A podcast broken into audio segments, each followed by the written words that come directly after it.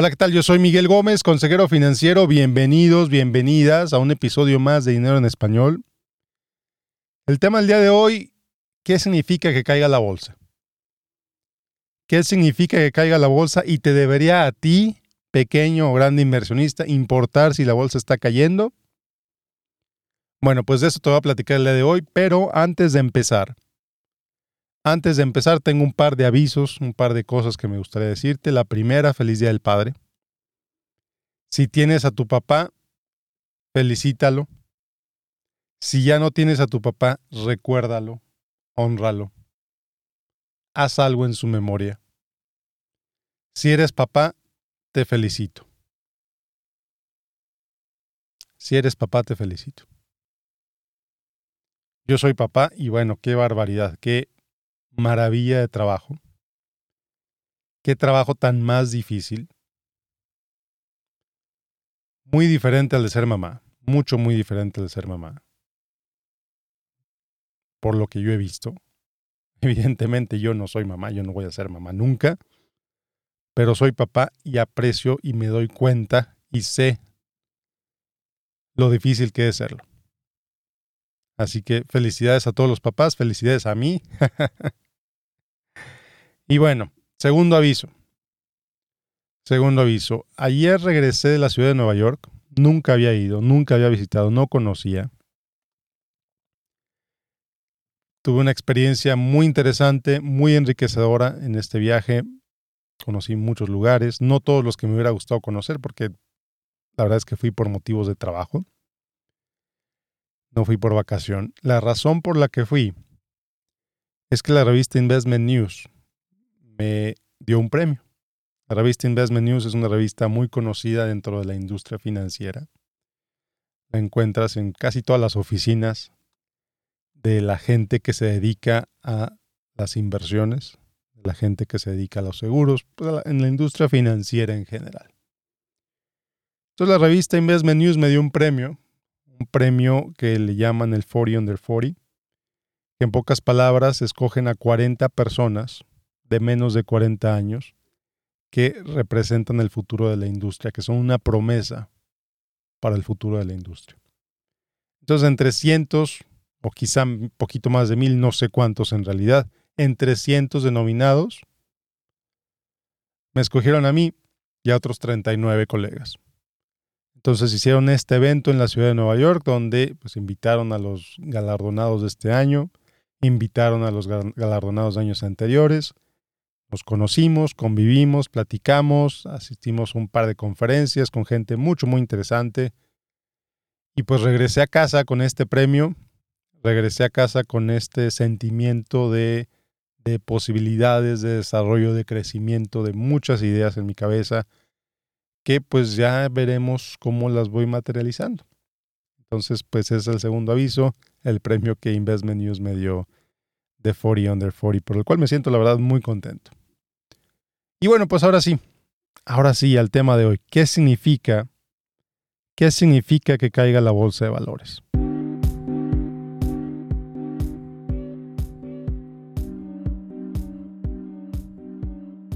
Bueno, pues la bolsa de valores cae. La bolsa de valores cae. Eso hoy es en las noticias, eso hoy es en los medios, eso es en el periódico. The stock market is down. Bueno, ¿qué significa que la bolsa de valores caiga. ¿La bolsa como tal se cae? No. En la bolsa de valores, la bolsa de valores es el mercado. Imagínate que es un mercado que venden miles de productos y tienes miles de compradores y tienes miles de vendedores. A lo mejor uno vende pescados, el otro vende plátanos, el otro vende semillas, el otro vende carne, el otro vende pollo, el otro vende sandalias, el otro vende zapatos, el otro vende artículos de piel, el otro vende lo que tú quieras. Entonces tienes un mercado donde tienes miles de productos que intercambian manos muchas veces. Muchas veces. Entonces, pues tienes gente que tiene que quiere diferentes cosas, que quiere comprar diferentes cosas por diferentes motivos. Gente que quiere vender. Gente que representa a otros que quieren vender lo que ellos tienen. Gente que representa a otros que quieren comprar lo que ellos quieren, que son los brokers. los intermediarios. Un broker es un intermediario. Entonces, la bolsa sube cuando la gente quiere comprar mucho de algo. Por ejemplo, la gente quiere comprar muchas acciones de mucha gente quiere comprar acciones de Google. El que vende las acciones de Google dice, ok, te las vendo, pero a este precio. Ok, se las compran, eso hace que la acción suba un poquito. Si alguien más compra más, quiere decir, eso hace que la acción suba un poquito más de precio. Cuando las acciones bajan de precio, lo contrario ocurre. Está el que tiene las acciones de Google, por ejemplo, Dice, oye, te las vendo a este precio. Y los compradores, los compradores dicen, no, no, gracias, no, no, no me interesa ese precio. Ok, te la vendo a este precio. No, no me interesa. Ok, te la vendo a este precio. No. Ok, te la vendo a este precio. Ok, está bien, suena razonable. Entonces cierran el trato, hacen esa compra y eso hace que el precio de la acción baje porque el precio de la acción cerró, vamos a decir algo, a 100 dólares el día de ayer. Quiere decir, cuando el precio de la acción cierra, quiere decir cuando la bolsa cerró el día anterior, la bolsa tiene un horario de operaciones. El horario de apertura es cuando abre la bolsa. El horario de cierre es cuando cierra la bolsa. No opera las 24 horas, tiene un horario muy específico. Entonces, el horario de cierre es el, el precio de cierre es el precio en el que acabó el día anterior. Entonces, normalmente se mide el precio de cierre de un día a otro. ¿Cómo cerró el día anterior? ¿Cómo cerró hoy? ¿Subió o bajó? En pocas palabras. En una explicación simplificada. En pocas palabras, si la acción vale menos de lo que valía ayer, bajó. Si la acción vale más de lo que valía ayer, subió. Ahora, las transacciones ocurren en cuestión de microsegundos. Hay transacciones que ocurren en cuestión de microsegundos. En un microsegundo yo te compré la acción y en un microsegundo ya se la vendí a alguien más. Es brutalmente rápido. Brutalmente rápido. Entonces, para lo que tú en tu casita, en tu casa, que compraste el curso de trading que te dice que leas las grafiquitas, te come el mercado. Porque el mercado opera en cuestión de microsegundos. En lo que llega la, la información de los servidores de Wall Street a tu casa, en lo que tú lees esa información, en lo que decides qué vas a comprar, le picas comprar, en lo que la, la, transacción de compra pasa de tu casa a los servidores de Wall Street, y así hicieron cinco transacciones. Wall Street ya hizo cinco transacciones o más. Es rapidísimo, prácticamente instantáneo. Entonces, ¿qué significa, en pocas palabras, que la bolsa esté cayendo? Bueno, pues normalmente no se habla de la bolsa como tal, normalmente se habla de índices. Los índices son un grupo de acciones similares entre sí que representan, por ejemplo, un segmento del mercado, como el caso del Standard Poor's 500. El Standard Poor's 500 es una muestra de las 500 acciones más grandes, de las 500 acciones de las empresas, de las acciones de las 500 empresas más grandes en Estados Unidos. Hay otro que se llama el Dow Jones Industrial Index, que es un índice de 31 acciones súper gigantes, de empresas súper gigantes en Estados Unidos. Hay índices de empresas medianas, hay índices de empresas pequeñas, hay índices de empresas de tecnología, hay índices de empresas de medicina, hay índices de, empresas de construcción, por ejemplo, hay índices de empresas de lo que tú quieras, de la industria que tú quieras, del tamaño que tú quieras, del país que tú quieras, siempre y cuando opera en bolsa. Por ejemplo, hay un índice de Colombia, hay un índice de México, hay un índice de, de Francia, hay un índice de Japón, un índice de Alemania un índice de China con todos los problemas que China ha tenido en los últimos meses, hay un índice de Brasil, hay un índice de Perú, hay un índice de Canadá, hay un índice de todos los países donde operan bolsas, donde tienen instituciones que operan de este nivel, hay índices y puedes comprar a través de fondos indexados, puedes comprar participación en esos índices, puedes comprar participación en esas empresas. Entonces, cuando dicen bajó la bolsa, en realidad están diciendo bajaron los principales índices o bajaron estos índices de la bolsa. Hay diferentes sectores del mercado. Normalmente se divide, hay muchas maneras de, hay muchas maneras de dividir el mercado. Puedes dividir el mercado por industria, puedes dividir el mercado por eh, tamaño, puedes dividir el mercado por empresas en crecimiento y empresas devaluadas, puedes dividir el mercado de mil formas distintas.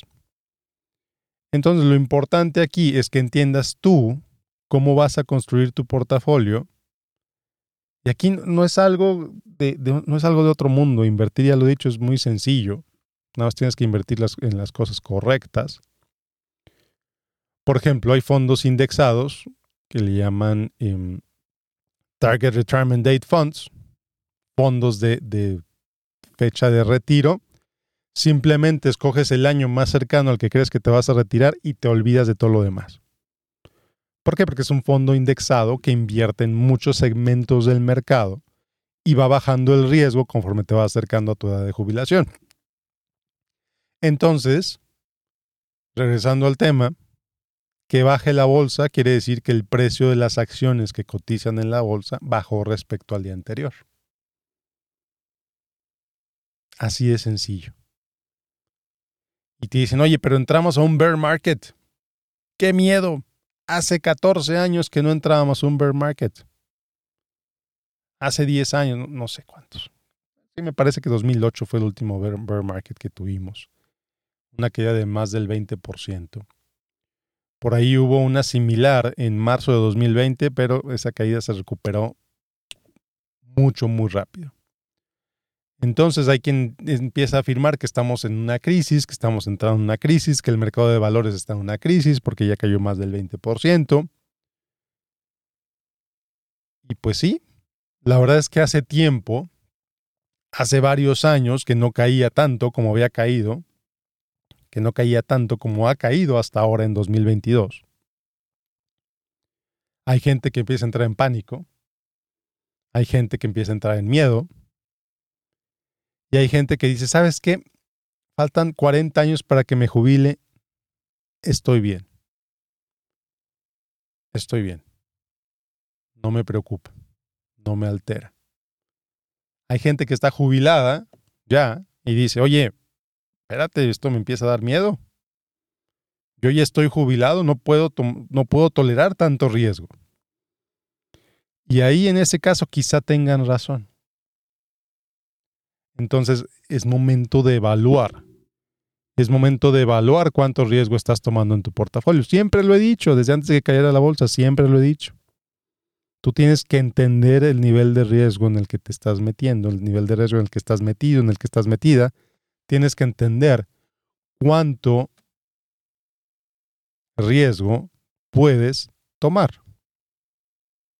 Una persona ya jubilada cuya única fuente de ingresos es su portafolio de inversión y a lo mejor su pensión del Seguro Social, es muy diferente a una persona que le faltan 30 años para jubilarse, que su portafolio apenas está creciendo, que a lo mejor lleva 10 años invirtiendo en el 401k y nunca había visto una caída. Si tú eres uno de esos, no te preocupes. Nada más asegúrate que estás suficientemente diversificado que está suficientemente diversificada. Y aquí es donde vemos, por ejemplo, acciones cayendo el 70%, acciones individuales cayendo el 50, el 60, el 70, el 80% respecto al año anterior. Y ahí es cuando dices, ¿sabes qué? Sí estaba tomando mucho riesgo. Pues sí. Yo siempre he dicho en este podcast, en, en las conferencias que doy, etcétera, las acciones individuales son muy arriesgadas. ¿Quieres invertir en acciones individuales? Lo mismo que digo de Bitcoin. No pongas más del, más del 3, más del 5% de tu dinero en acciones individuales. O en una acción en particular. Y lo demás diversifícalo. Entonces, ¿qué significa que la bolsa haya caído el 20%, o poquito más del 20% en lo que va del año? Significa posiblemente, este es un, escenario, posiblemente que las acciones subieron muchísimo los últimos 10 años, estaban sobrevaluadas y de pronto el mercado empieza a darse cuenta de la realidad. Y esto es particularmente cierto de las empresas tecnológicas, como Meta, como Google, como Amazon, como Netflix.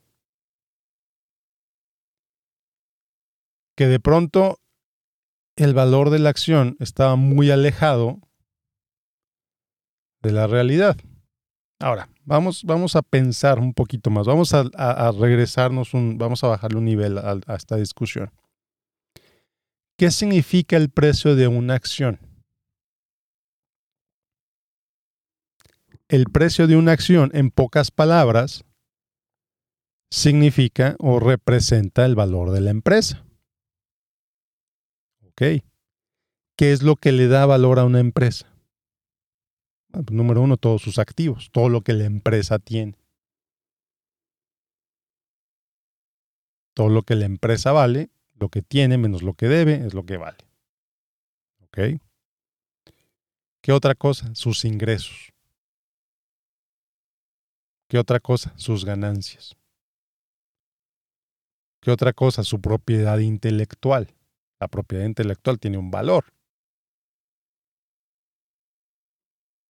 su infraestructura. Lo más importante, las ganancias. Cuando tú compras una acción, estás apostando en el futuro de una empresa. Estás apostando que el valor que estás pagando hoy se va a ver, eh, va a subir porque la empresa va a seguir teniendo ganancias, va a seguir teniendo salud financiera, va a seguir haciendo las cosas bien cuando compras, y, aquí es la diferencia, y aquí es lo, que yo digo siempre de comprar un portafolio altamente diversificado a través de fondos indexados que cubran diferentes partes del mercado. Cuando haces esto, cuando compras un portafolio severamente diversificado, portafolio seriamente diversificado, cuando compras eso, le estás apostando al futuro de la humanidad, en pocas palabras. No le estás apostando al futuro de una empresa. No le estás apostando a que vas a encontrar al siguiente Steve Jobs. No le estás apostando a que vas a encontrar al siguiente Eric Smith. No le estás apostando a que vas a encontrar al siguiente Elon Musk. Le estás apostando al futuro de la humanidad. Nota la diferencia. Cuando compras un portafolio, cuando en tu portafolio tienes 15 mil empresas invertido en 30 países, de pronto ya no le estás apostando a Elon Musk, ya no le estás apostando a Besos. No. Le estás apostando al futuro de la economía mundial. Estás apostando a la humanidad en sí misma. A que va a haber más innovación. A que las cosas se van a hacer mejor. A que se va a cuidar mejor el planeta. A que las cosas en general la vida en general va a estar mejor en 20 años de lo que está hoy. Esa es la apuesta. No le vas a apostar a que Tesla venda 3 mil millones de carros. No, a lo mejor eso es parte de tu apuesta porque dentro de tu portafolio indexado tienes una pequeña participación en Tesla. Le estás apostando a que el mundo va a ser un mejor lugar en 20, en 30, en 40 años es una apuesta totalmente diferente. Es una mentalidad totalmente diferente.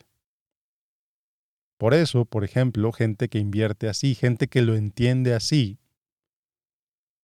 no le preocupa que caiga el mercado. Cuando el mercado cae, en lugar de vender, se preocupan por comprar.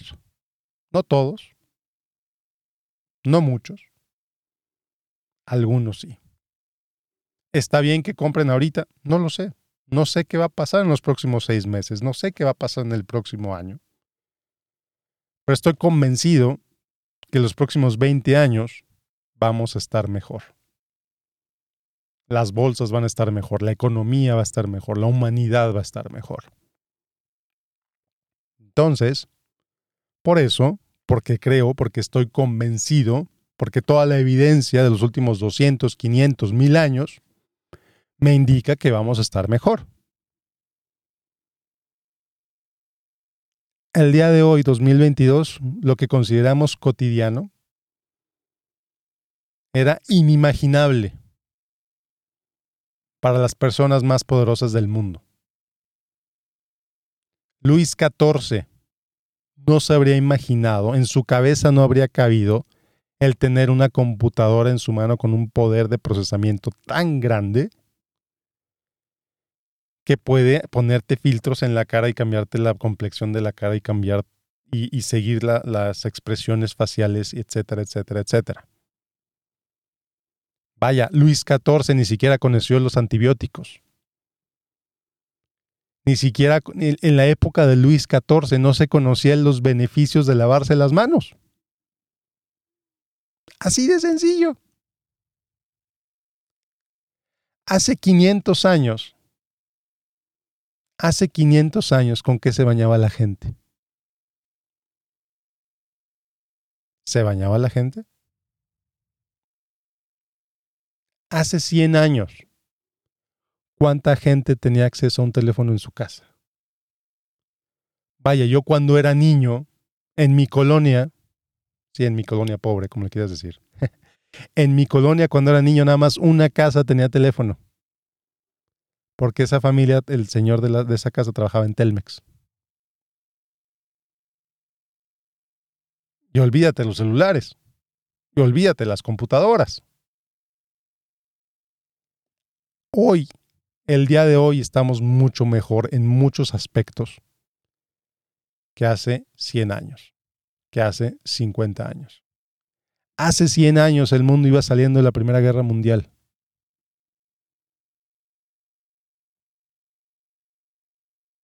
Sí, claro, hay conflicto, no lo voy a negar. Hay cosas tristes que están pasando, hay tragedias que están ocurriendo pero el mundo sigue avanzando. El mundo sigue progresando. La humanidad en su deseo innato. Todos los seres humanos tenemos un instinto de crecimiento, de desarrollo, de autosuperación. Todos queremos ser mejores. Qué fantástico el poder poner tu dinero en instrumentos de inversión, en acciones, en empresas, a través de fondos altamente diversificados que te permiten apostar a eso. Fantástico. Y a un costo ridículamente bajo. Entonces no me preocupa lo que va a pasar en los siguientes seis meses en las bolsas de, valor, en las bolsas de valores o en la economía en su conjunto. No me preocupa lo que va a pasar el próximo año. Porque sé que hay momentos difíciles, Sé que parte del desarrollo es encontrarse con dificultades. Sé que parte del crecimiento es encontrarte con caídas. Nos vamos a levantar de esta, como nos hemos levantado siempre, como nos volveremos a caer y nos volvemos a levantar. Entonces no me preocupe. Si tú estás preocupado, si tú estás preocupada por la economía, por las bolsas, por, por el valor de tu cuenta, Asegúrate nada más que estás tomando el nivel de riesgo adecuado y olvídate de las noticias, olvídate de las noticias financieras, olvídate de ver tus estados de cuenta. Siempre y cuando estés suficientemente diversificado en una institución regulada, en un mercado regulado, en una institución reconocida. Porque si es un fraude, ahí sí. No hay nada que hacer. Más que tratar de sacar tu dinero antes de que el fraude se caiga. Pero bueno, un libro que te puedo recomendar, El Optimista Racional, así lo buscas, The Rational Optimist. Este libro te va a dar una visión diferente de la vida, te va a dar una visión optimista, te va a dar una visión pues de cosas que a lo mejor no te habías dado cuenta. De cosas que pues han pasado de maneras que el mundo ha mejorado y a lo mejor tú ni siquiera te habías dado cuenta. El Rational Optimist es un libro de Matt Ridley, M-A-T-T, apellido R-I-D-L-E-Y. Lo voy a poner en las notas del episodio. Entonces, optimismo. Seamos optimistas de lo que viene. Sí, hay que aguantar. Hay que aguantar este momento difícil, sin duda alguna. Pero vamos a estar mejor. El mundo va a estar mejor. Tú personalmente vas a estar mejor. Muchas gracias por escucharme. Que tengas un excelente, excelente día. Bueno, pues muchas gracias por escuchar este episodio. Como siempre, te invito a que te inscribas a mi boletín de correo casi semanal, casi mensual. en miguelgomez.link diagonal correo, miguelgomez.link diagonal correo. Como siempre, te invito a que me sigas en Facebook, en facebook.com diagonal Miguel Gómez Consejero. Y por último, recordarte, invitarte a que me dejes un review en iTunes, a que me dejes tu calificación en Spotify. Esto le ayuda a los algoritmos a que recomienden este podcast a más gente. Entonces, por favor, por favor, si este podcast te gusta, si este episodio te gustó, déjame tu review ahí, déjame tus estrellitas. Y bueno, pues nos vemos la próxima semana con otro episodio de Dinero en Español. Yo soy Miguel Gómez, consejero financiero. Que tengas un excelente, excelente día. Hasta la próxima.